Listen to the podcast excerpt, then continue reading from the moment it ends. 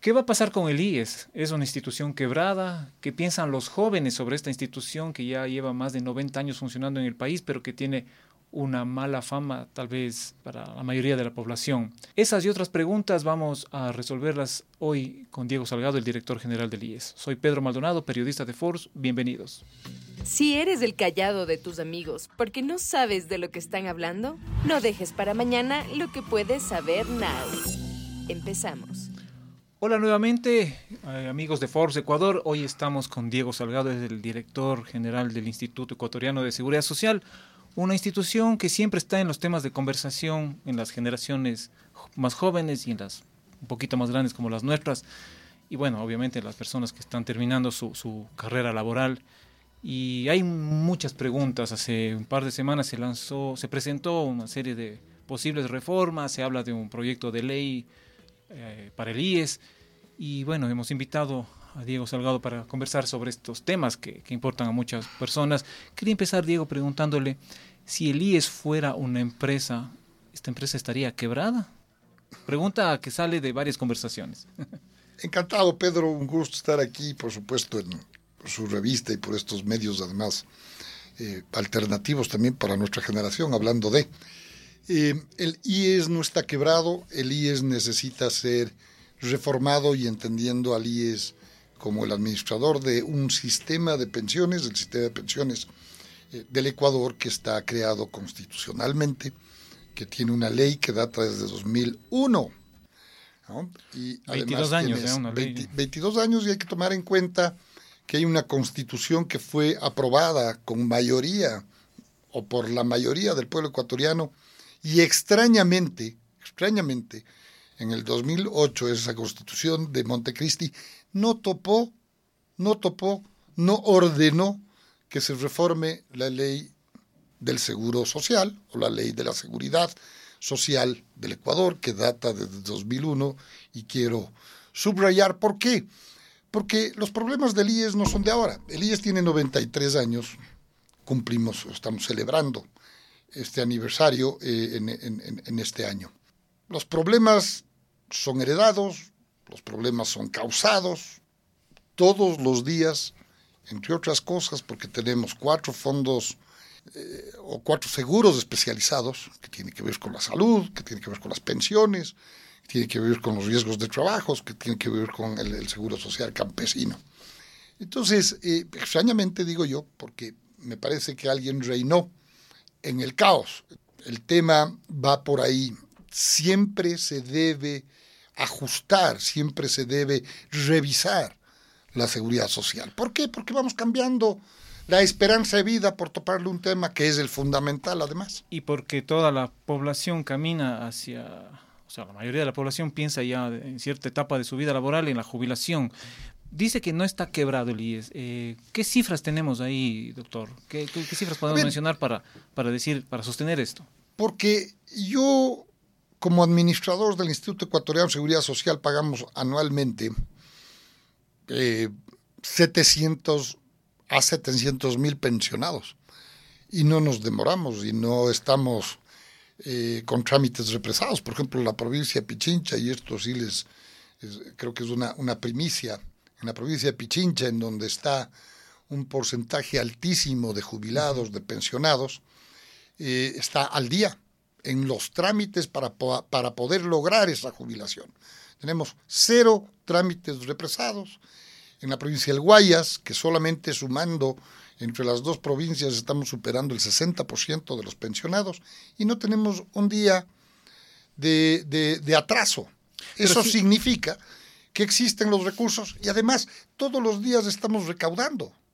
¿no? Es decir, nosotros tenemos 6 mil millones de dólares en reservas en el banco del afiliado que es el BIES. El BIES. Y además recaudamos al año más o menos 3 mil millones de dólares, lo que tiene que ver con pensiones y además porque la ley ordena al Estado pagar el 40% de esas pensiones. Pero hay varios análisis que señalan que están disminuyendo, digamos, el número de afiliados y que eh, el aporte de estas personas va a ser insuficiente para cubrir los servicios del IES en un plazo determinado. Sí, ese es un peligro, pero es un peligro de siempre. El sistema de seguridad social eh, diseñado e implementado y el que estamos ahora atendiendo, es un sistema que fue pensado para una edad de 60 años para jubilarse y que ese jubilado, perdón lo duro, pero suena, pero esa es la realidad, pensado en que el jubilado iba a vivir 15 años más después de su jubilación, es decir, una muerte a los 75 años de edad, eh, beneficiado de 15 años de pensiones, pero hoy, hoy la realidad es otra. Hoy el, promedio de vida se ha extendido. El promedio, la esperanza de vida está sobre los 85 años de edad y muy pronto, en el 2030, de acuerdo a los organismos internacionales serios, como el BID, Banco Mundial, etcétera, etcétera, hablan que en el 2030 la esperanza de vida ya será de 100 años. Y nosotros seguimos con un sistema de seguridad social diseñado para una esperanza de vida de 75 años. Entonces ahora, se jubilan a los 60 años y hay una vida recibiendo pensiones de por lo menos 25 años más. Entonces ahí ya tenemos... Ahí ya viene una, alerta, digamos. Una, alerta, por supuesto. Ahora hay menos niños que nacen. Así es. ¿sí? Entonces, ya somos un continente, no solamente un país, un continente viejo, ya le ganamos a Europa, ya le ganamos al Asia, ya le ganamos a, a, Norteamérica, la velocidad se ha incrementado.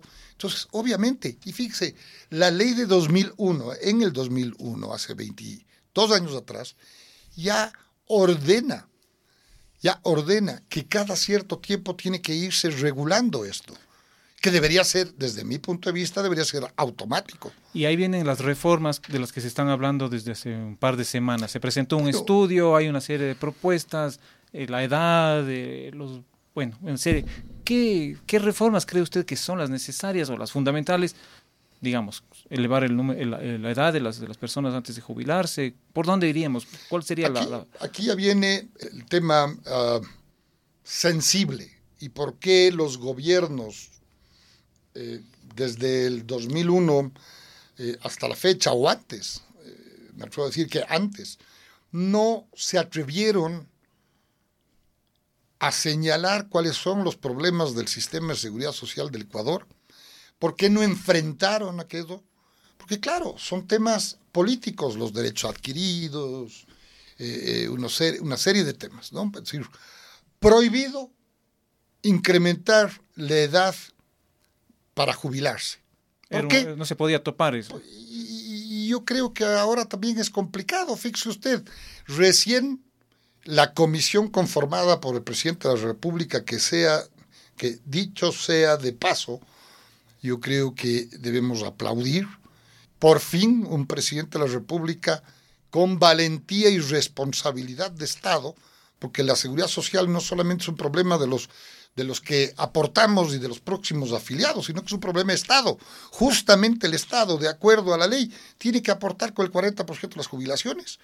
Y muy pronto no habrá ese dinero en el Estado tampoco para aportar. O tendremos como Estado que retirar fondos de, de, la educación o de la salud para poder pagar a los, a los pensionistas si es que no se hace algo. Y es el presidente de la República, Guillermo Lazo, quien con responsabilidad patriótica conforma esta comisión. Sin embargo, también vale, vale añadir el presidente Alfredo Ortega, presidente del Consejo Directivo del IES, que ha cumplido un año en funciones, apenas llegó, conformó también una comisión técnica con expertos, funcionarios del Instituto Ecuatoriano de Seguridad Social, es decir, dentro de la institución también tenemos nuestras propuestas. ¿Y qué va a pasar con esas reformas, esas propuestas de reformas que se presentaron? ¿Las están discutiendo? ¿Las se va a convertir en una ley? no sé qué concretamente. ¿a yo tuve la suerte de estar el 3 y 4 de julio, es decir, hace pocos días atrás, cuando la comisión eh, liderada, dirigida, coordinada por el economista Augusto de la Torre, presentó sus ideas al señor presidente de la República, estuvimos invitados eh, los, eh, tanto el presidente del Consejo Directivo del IES como yo como director general y otros ministros y pudimos ser testigos de lo que presentó. Son ideas muy importantes, son ideas que deben ser analizadas a profundidad y el señor presidente de la República así entendió. Él ha, ha recomendado, ha pedido que se cree una comisión de juristas para que puedan ir dando eh, forma de acuerdo a lo que manda la normativa vigente. Por un lado, por la coyuntura política, la aplicación de la muerte cruzada podría ser un decreto ley, o por otro lado, pues la vía normal para reformar una ley o crear otra, que sería el poder eh, en la función legislativa. y además, el presidente de la República lo que ha solicitado es que haya un debate nacional. Y creo que eso es lo importante. Fíjese usted. Pero esos debates a veces quedan en el debate y no llegan a, pero, pero es un Tema, pero es un tema que, que, le atañe a usted y a mí. Por y que le atañe a todos los jóvenes que trabajan con usted sin ser los políticos, sin ser legisladores. Pero claro, son, son afiliados ¿no? y, y, y tenemos temor de que si no se hace algo pronto, pues en un tiempo que unos hablan de tres años, eh, desde el IES hablamos de algunos bastantes más, si no se haría nada, pero que hay que hacerlo y hoy es el día que hay que iniciar a hacerlo. Hablemos de los jóvenes, justamente ahora que usted toca el tema, doctor. Eh, eh, las empresas viven ahora varias, conviven varias, varias generaciones y los jóvenes, tal vez yo digo los, los chicos y chicas de 20 a 30 años, eh, tal vez no piensan tanto en, el tema del IES, eh, les preocupa, leen tantas malas noticias, eh, escuchan ciertos análisis que hablan de un futuro muy complicado para la institución. Ellos se preguntan, vamos a tener que trabajar más tiempo, va a haber, vamos a tener que trabajar más tiempo para jubilarnos, ¿qué va a pasar con ellos? ¿Cómo están trabajando en el IES para estas nuevas generaciones, ¿no? Estos, los millennials, los centennials, que ya están siendo parte del mundo laboral y que algunos sí, algunos tal vez no piensan en su futuro y dicen, bueno, voy a aportar, me voy a afiliar. Otros dicen, no, voy a trabajar de manera independiente, como lo hacen muchos, y, y aportaré voluntariamente o tal vez no aportaré. Mire, yo creo que hay una corresponsabilidad. Por un lado, el Instituto Ecuatoriano de Seguridad Social nunca, nunca nos ha capacitado, nunca nos ha contado eh, eh, cuáles son los beneficios, eh, cuáles son las bondades de, ser parte, de estar afiliado a, la, seguridad social.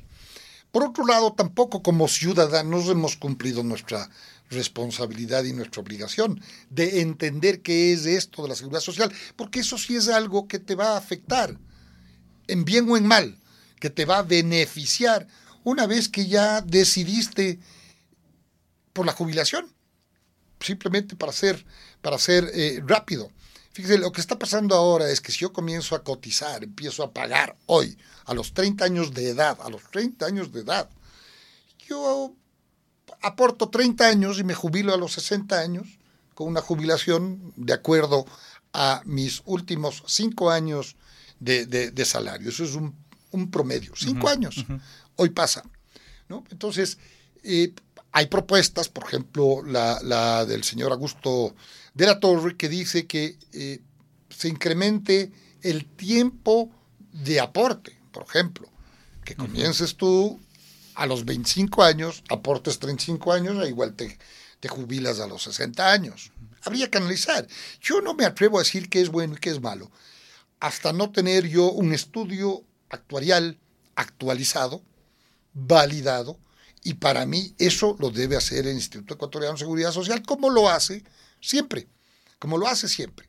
Eh, yo entiendo que eh, em, la comisión de, presidencial para tratar los temas de pensiones, así como las propuestas que, que, reposan, por ejemplo, en la Comisión de Trabajadores y Seguridad Social en la Asamblea Nacional, también hay que pensar que hay otros personajes que han propuesto eh, reformas legales o leyes de la, de la seguridad social. Entonces, yo creo que es el momento de este gran debate, pero volviendo al tema, los jóvenes tienen que entender todos los beneficios que tienes el momento de, ser un afiliado a la seguridad social. Pero ¿y cómo, cómo se enteran ellos de esos beneficios? Una es leyendo, responsablemente como ciudadano, decir, bueno, a mí me están descontando el, el, el, el 9% de mi sueldo, el otro 11% y pico lo pone el empleador, pero si a mí me están descontando y yo pago el 9% de mi sueldo, quiero ver qué puedo hacer. Entonces Entonces, una es, cuando tenga edad de jubilación y cumpla las condiciones, me voy a poder retirar con una pensión, que hoy está, repito, calculada de acuerdo a la edad, al tiempo de aportación eh, y, a los, y a los sueldos, ¿no es cierto? A, cuánto, a cuánto se, se, ha afiliado. Y, pero también tengo salud. Sí, mal o bien, claro, la queja de todo el mundo, no de todo el mundo, no de todo el mundo. sino lo que se vuelve eh, de alguna manera tendencia es que no tengo turnos, que no hay medicinas, que me demoro, que, no hay que me demoro, etcétera, etcétera. Cosa que si un usuario se queja, nosotros tenemos que, que mejorar pero nosotros tenemos más de 20 millones de usuarios al año en los servicios de salud del Instituto Ecuatoriano de Seguridad. Hoy estamos bordeando el 80% de abastecimiento en, medicamentos y ahí sí voy a lanzarme una cuña. Yo como administrador recibí en menos del 30%. El 80%. Hoy estamos en el 80% cobertura de, cobertura de medicinas. Pero la gente habla en redes, en medios y y, cuando nosotros, porque ahora tenemos un, equipo que, está eh, pendiente de, estas quejas, de las críticas, etcétera, etcétera, la gran mayoría, la gran mayoría de quien se queja, les pedimos sus datos personales para hacer el seguimiento y poder comprobar, pero esa gran mayoría no te entrega nunca los datos. Entonces, me parece ahí que, que hay, hay, temas, inclusive, no sé, pues de, de, molestia, de, de, política, de, diferentes, de diferencias ideológicas, etcétera, etcétera. Pero además, no quedamos ahí. Hay también, con tu aporte del 9% de tu salario, el seguro de riesgos de trabajo. Dios no quiera, mañana te caes en tu trabajo o, sufres un accidente, pues ahí tienes un fondo. Tienes un fondo de cesantía, tienes un fondo de reserva, tienes un fondo de desempleo. Además, además, creo que es fundamental para un joven que sale de la universidad y quiere ponerse un negocio. Tienes los créditos en el, en el banco eh, del afiliado, el BIES, y solamente pueden acceder quienes son afiliados. Entonces tienes todos estos beneficios por ese 9%. Ah, pero quiero mm, irme a un fondo privado.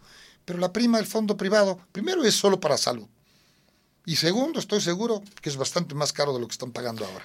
Usted mencionaba del tema de los jóvenes que se afilian, que, trabajan y son afiliados por su empleador, pero también tenemos hoy en día cada vez más eh, trabajadores independientes, freelance, como les dicen en, la jerga. Muchos de ellos tampoco deciden afiliarse porque no les conviene, digamos, porque tienen un ingreso limitado en ciertos momentos y dicen, bueno, si me afilio, el ingreso también. Yo soy respetuoso de las opiniones, es decir, yo no voy a criticar, pero si un joven piensa que no le conviene, que no le conviene, pues debería ser los números. Yo creo que sí le conviene.